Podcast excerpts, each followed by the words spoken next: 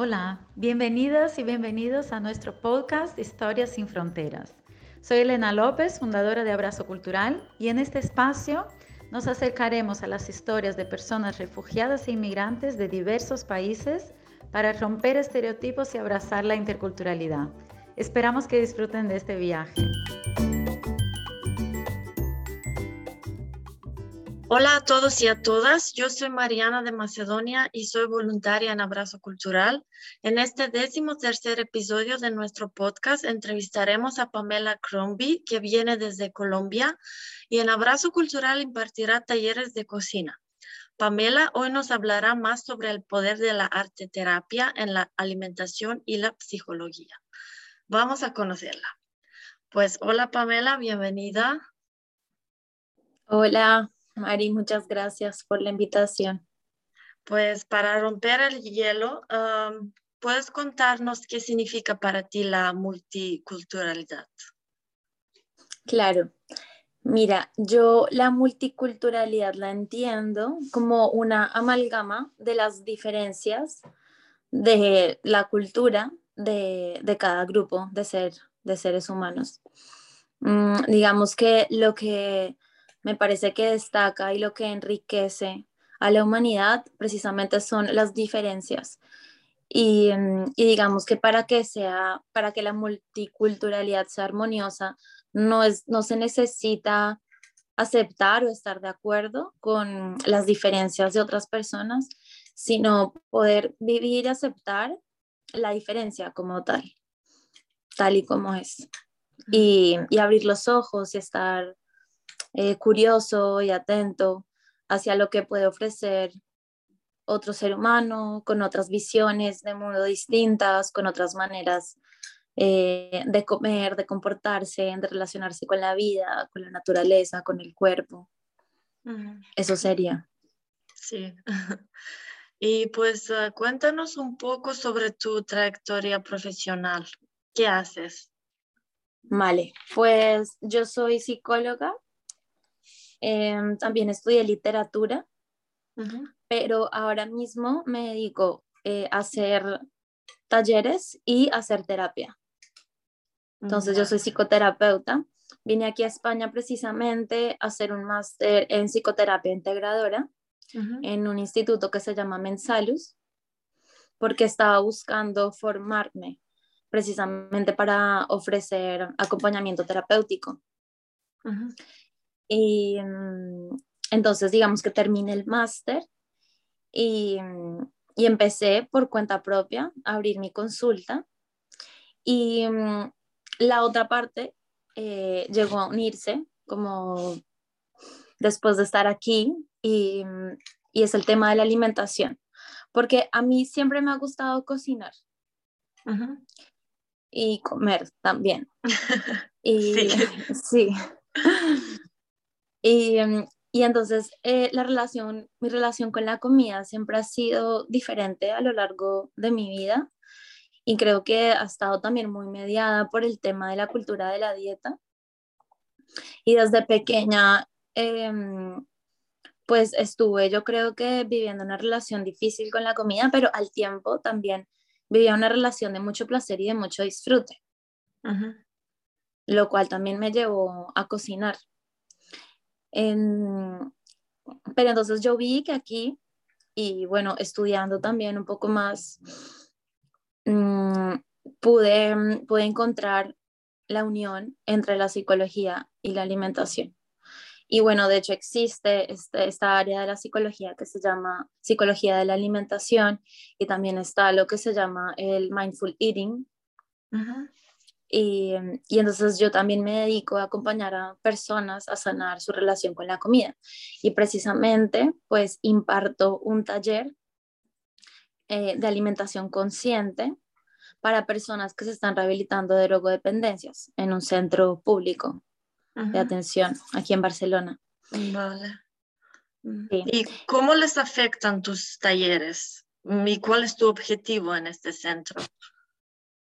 Vale, Em, pues este taller ayuda a que las personas puedan revincularse con, con, la comida de otra manera, porque cuando estamos consumiendo sustancias, o sea, cuando hay, hay un consumo de sustancias psicoactivas y de alcohol, cambia muchísimo el vínculo con la comida y, y también cuando se deja la sustancia, la comida entra a ser como un sustituto de esta sustancia.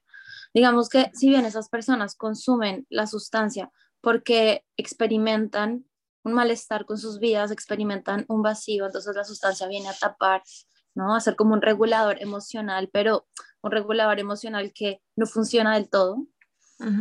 Eh, entonces quitan la sustancia, mantienen la abstinencia y, mm, y viene la comida a, a, ser un regulador emocional, a, a gestión, es como un recurso para gestionar emociones.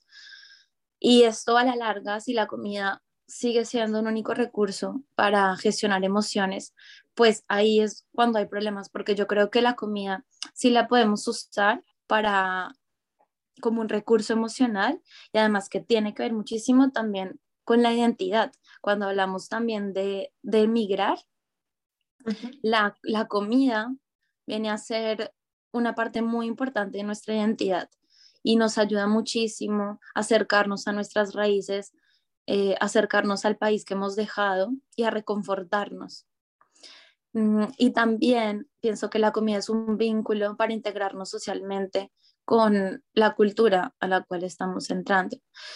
Y, y otra cosa sobre la comida, yo también dicto un taller de cocina entonces, eh, en el centro de adicciones no solamente dicto el taller de alimentación consciente, sino que con otro grupo del CAS también dicto un taller de cocina que se llama Cocina de Resistencia, que mm, es un taller para que las personas se puedan dar cuenta de que cocinar saludable puede ser fácil y económico.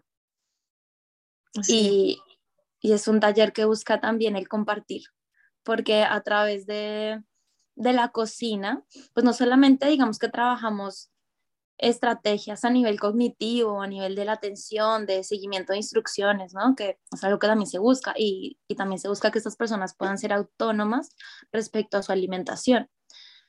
Em, pero también el compartir y el sentarnos a la mesa todos y todas, eh, a disfrutar un plato que en, equipo cocinamos, es, es muy nutritivo, es muy nutritivo a nivel emocional. Sí. Y, y, bueno, perdón. Eh, quería también decir que, bueno, precisamente tengo una cuenta de Instagram en la que comparto recetas, pero también comparto eh, información, recursos que nos pueden ayudar a nivel terapéutico y también a sanar la relación con la comida. Ah, ¿Cómo es tu cuenta en Instagram? ¿Puedes compartir para que todos los que están escuchando tal vez uh, necesitan una consulta. Claro que sí, es Pamela Crombie Psico. Así, Pamela Crombie como mi nombre y apellido y Psico de psicóloga. Y es curioso porque antes esta cuenta se llamaba Alimente, porque todo nació desde, desde la comida, desde yo eh, ofrecer recetas y también un poco dar cuenta de lo que es la relación entre la salud mental y el alimento, entonces se llamaba Alimente. Pero después lo cambié, pero eh, el Alimente lo conservo, entonces digamos que, que llamo mi atención, mi atención y mi acompañamiento hacia las personas que quieren sanar su relación con la comida. Tengo una sección en la web que se llama Alimente Psicología y luego también tengo otra sección que sería Alimente Cocina y todo, digamos que está enfocado eh, en la salud mental, pero alrededor de tanto la cocina como del acto de comer. Ok, bueno, yo ya te estoy siguiendo en Instagram y también ah. vi tu web y hay muchos ah, recursos, sí, cosas interesantes, así que recomiendo a todos que echen un ojo. Ay, muchas gracias. Sí, eso fue todo, todo un trabajo largo y ya por fin salió desde este año lo lancé. Mm, sí. ¿Y en, ah, en Abrazo Cultural ah, vas a impartir solo, implementar solo talleres de cocina o también tienes otras ideas? Bueno, yo había hablado con Elena mm, para, sí, hacer los talleres de cocina colombiana, para compartir un poco sobre la diversidad cultural que tiene mi país en términos gastronómicos, pero mm, también había pensado hacer un taller de cocina de lo migratorio. Mm, y precisamente me conocí con Elena en un taller de cocina de lo migratorio en el sortidor. Y pensé, bueno, claro, también se puede enfocar desde la cocina colombiana, así como se enfocó en ese entonces desde la cocina peruana. Y también em, le hice la propuesta de hacer arte terapia en torno al duelo migratorio. Porque creo que la arte terapia también es un recurso que nos puede ayudar en abordar el tema del duelo migratorio, que es todo un tema, es todo un tema de dejar este lugar del que vinimos y, además como eh, integrarnos hasta a esta nueva cultura, pero sin perder un poco lo que somos. Sí, bueno, espero que un día pueda atender, es la palabra, sí, en alguno de tus talleres. Ah, estaría genial. Sí. sí. claro que sí. Mm. Y en Colombia, mm, por ejemplo, la comida es diferente en esta parte del país con otra. No sé, ah, explícanos un poco y por ejemplo, ¿cuál es tu uh, comida favorita de tu país que quieres compartir con la gente en Barcelona? Claro, la diversidad gastronómica en Colombia es infinita. Y digamos que por región, porque Colombia está dividida en regiones, pues está, están sus alimentos, ¿no? Está lo que, lo que es propio de cada, de cada región eh, y, claro, sus preparaciones. Y yo yo nací en Medellín, en la región de Antioquia, bueno, andina, esto es en el departamento de Antioquia, mm, pero, a ver, mi madre también es de Medellín, mi abuela también, materna, pero mi abuela paterna eh, es de Barranquilla, es de la costa caribe. Y luego también está mi abuelo paterno es escocés, o sea que yo tengo una mezcla, o sea, es, es curioso porque mi abuelo migró a Escocia al Caribe, ellos vivieron en la costa un tiempo y yo, claro, también viajaba. Yo vivía en Bogotá, porque pues en la capital es donde está, bueno, la mayoría de, trabajos. Entonces, yo viajaba tanto a la costa de Barranquilla, a, Barranquilla, eh, como a Medellín, a la otra ciudad, a visitar a, mis familiares. Entonces, fue un poco complejo escoger como, uff, mm, ¿qué, ¿qué les enseñaría? yo creo que la arepa es lo que nos atraviesa mm, un montón como interculturalmente, o sea, se cocina tanto em, en, el, en, el, en, el, Caribe colombiano como también más en el interior. Eh, así se haga de maneras distintas porque también hay muchas maneras diferentes de hacer la arepa, pero algo que a lo mejor la gente no conoce mucho es el arroz de coco. Mm. Buena rico. Sí, sí, y a mí me encanta cocinarlo, me encanta comerlo. Recuerdo que tanto cuando iba a visitar a mi abuela en Barranquilla, mis abuelos en Barranquilla, había arroz de coco y es un plato típico de la costa que se acompaña con pescado frito y con patacones. Mm. Pero también cuando iba a visitar a mi otra abuela en Medellín, como ella también había vivido en Barranquilla, entonces también me preparaba ese arroz con pescado. Y este arroz es Em, un arroz que se cocina en la grasa del coco y como en el azúcar del coco. De hecho, también lleva Coca-Cola, uvas pasas, panela. Es un arroz dulce, sí, es un arroz dulce y que queda precisamente por la Coca-Cola y como el coquito se quema, o sea, el coco como que se frita, la leche de coco se frita, entonces queda doradito. Es un arroz, eh, sí, como marrón y dulce, pero acompaña un plato salado. Y luego otra cosa que pensé fue en los frijoles, que son pues, la típica preparación de los frijoles de mi país, que es más un plato eh, de la zona eh, cafetera, ¿sí? De Antioquia. Eh, y con chicharrón, es típico. Frijoles con chicharrón, bueno, la bandeja paisa es como ¿Es lo más dulce famoso. o ensalado? Los frijoles es curioso porque también tienen una tendencia a ser dulces porque se cocinan con calabaza, bueno, que en Colombia se le dice auyama, se cocinan con zanahoria, con plátano, con plátano dulce también, eh, y a veces en algunas familias eh, le echan panela. Entonces también puede ser dulce, se acompaña con el plátano macho maduro que también es dulce y bueno, con un montón de cosas. Sí. Gracias por compartir. Ahora tengo hambre. No, claro, yo, feliz. No, y acá en Barcelona hay buenos, hay buenos restaurantes también de comida colombiana. Mm. Ok, vale. Y pues, ¿qué te gustaría aprender de esta experiencia en Abrazo Cultural? Bueno, precisamente creo que mm, me gustaría aprender de la cultura gastronómica de, las personas que, que, tomen los talleres, porque mm, pueden ser de diferentes partes de, bueno, de España precisamente, también diferentes partes de Europa, diferentes partes del mundo, y creo que sería muy, muy enriquecedor aprender de las formas de relacionarse con la comida según la diferente cultura.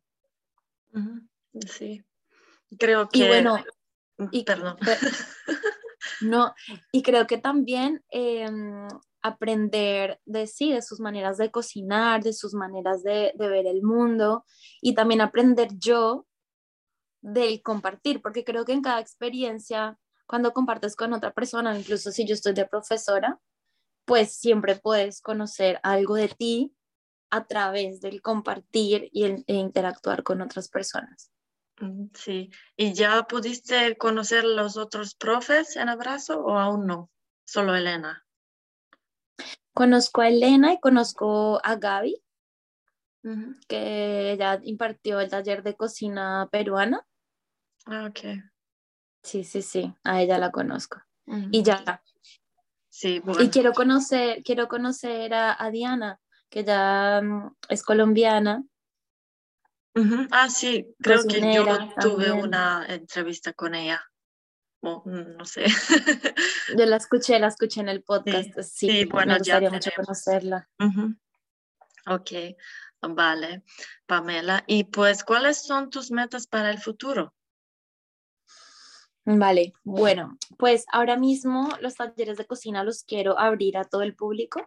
Entonces estoy mirando aquí en Barcelona lugares que yo pueda alquilar para impartir los talleres de cocina, más alrededor de la cocina que ayuda a cuidar de la salud mental.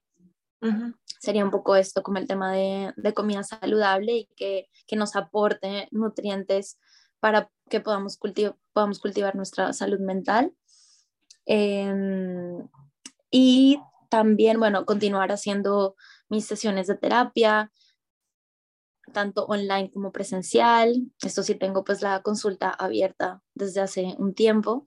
Me gustaría también empezar a hacer webinars porque creo que también se está moviendo bastante el tema de los webinars en relación a, al acompañamiento, a sanar la relación con la comida. Y, y bueno, poder continuar haciendo proyectos también por cuenta propia en torno a la arteterapia, eh, en torno a la relación con la comida, a la cocina y como también la cocina puede ser una herramienta terapéutica. Sería básicamente esto. Sí, pues mucha suerte y gracias por compartir todo esto. Yo he disfrutado mucho y creo que también todos ah, van a aprender algo de esto. Y pues nada, gracias por aceptar a, hacer la entrevista, sí. No, yo encantada. Muchas gracias por invitarme aquí a Abrazo Cultural. De nada. A Historias sin Fronteras. Sí. y gracias a todos los que nos están escuchando. Chao.